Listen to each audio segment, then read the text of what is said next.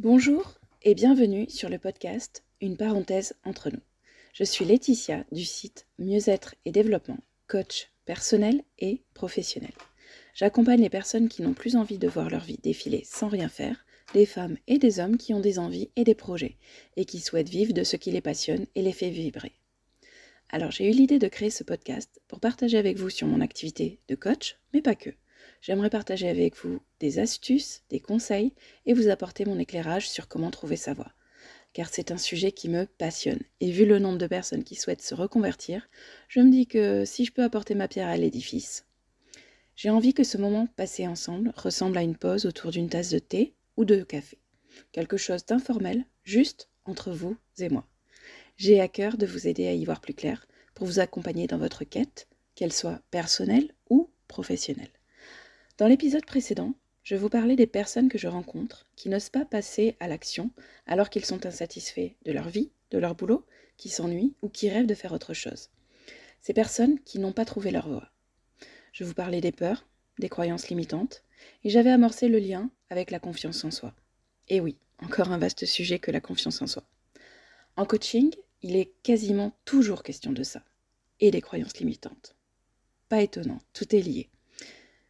Lorsque l'on n'a pas confiance en soi, c'est souvent à cause de nos croyances. D'ailleurs, est-ce que je vous ai expliqué ce qu'étaient les croyances? En fait, c'est un système de pensée qui s'est créé par notre éducation, nos expériences, notre environnement.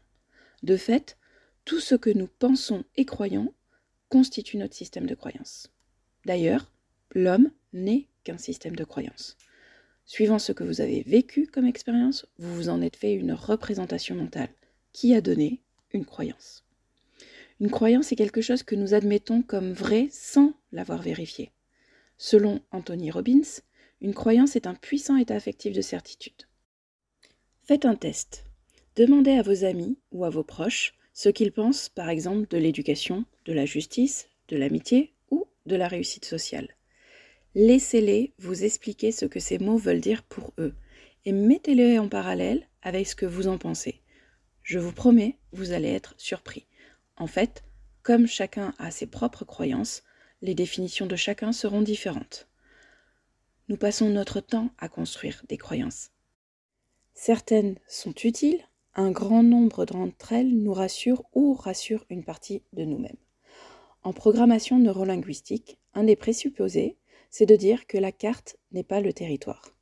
En effet, nos croyances créent notre carte du monde intérieur et ce qui nous semble être la réalité. Sauf que cette réalité nous est propre. Elle est le fruit de nos expériences, de notre histoire personnelle, de notre éducation. Nous avons tous une carte du monde qui nous est propre et nous voyons le monde au travers de ce prisme. Donc notre carte du monde est remplie de nos croyances.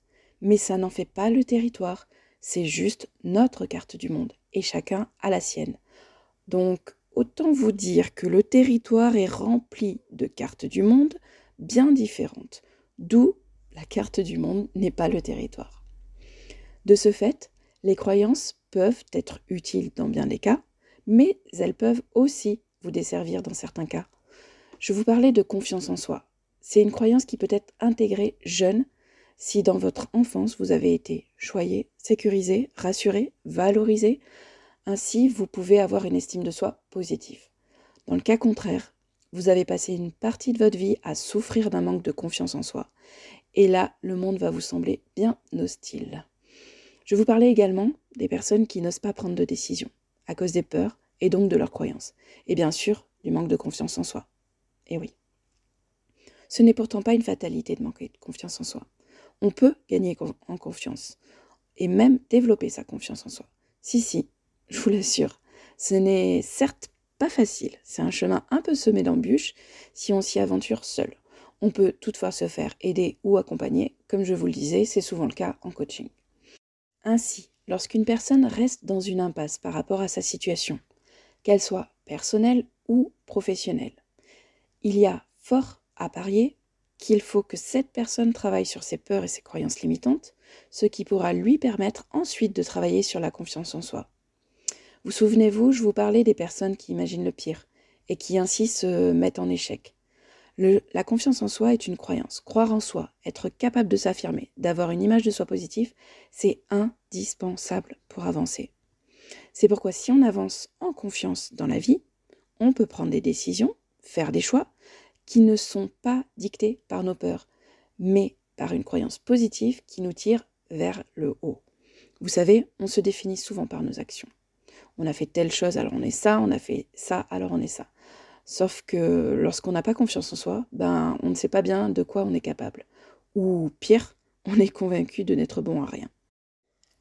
Alors, prendre une décision, ça demande de se faire confiance, de croire que l'on est capable de faire le bon choix.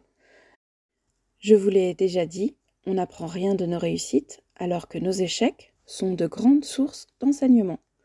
Ce que je voulais partager avec vous, c'est que trouver sa voie est une aventure qui effraie souvent, qui paraît inatteignable pour certains, mais si vous m'écoutez en ce moment, je pense que vous croyez comme moi que ça en vaut la peine. Si vous avez eu ou que vous avez une petite voix dans la tête qui vous dit que votre place est ailleurs. Alors écoutez cette voix, même si vous n'avez rien de concret. Ça vaut le coup de se faire confiance, justement, et d'aller voir ce qui se trame là-dessous. Cette petite voix, vous pouvez l'appeler comme vous le souhaitez. Juste tendez l'oreille.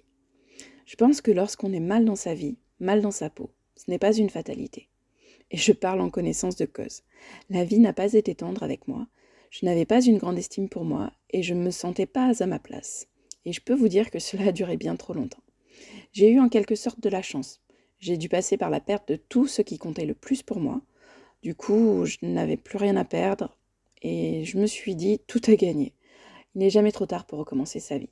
J'ai 44 ans et j'ai eu au moins deux vies déjà.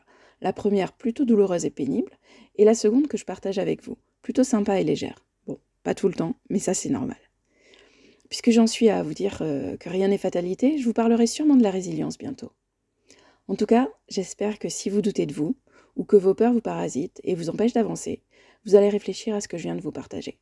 D'ailleurs, si vous voulez échanger avec moi, je vous invite à me contacter par mail en allant sur mon site www.mieuxêtre-et-développement.fr, tout attaché.